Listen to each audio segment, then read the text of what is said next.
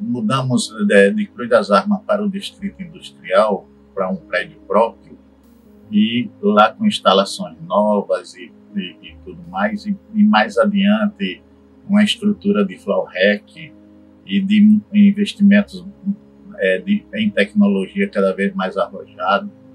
É, aí um certo dia eu peguei de brincadeira. Eu nunca na minha vida né, imaginei que eu poderia estar com uma empresa tão organizada, tão bem estruturada, com tanto material humano qualificado e estou muito satisfeito, muito realizado. Não me lembro qual foi o tempo que, que isso me aconteceu, mas houve esse dia sim.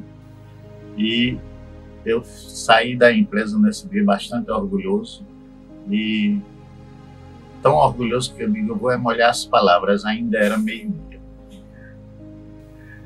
E fui molhar as palavras com os amigos, jogando conversa fora, e as pessoas né, até perceberam e disseram, rapaz, tu tá diferente hoje, tu tá alegre. Eu digo, é, tá, uma coisa que hoje a percebi, hoje que uma coisa muito interessante. E eu estou feliz por isso. Não disse detalhes nem coisa nenhuma, porque eram pessoas que não faziam parte do meu mundo empresarial, talvez não fossem entender, pudessem imaginar que eu estaria com alguma soberba, alguma vaidade toda, coisa parecida. Então, preferi ficar para mim.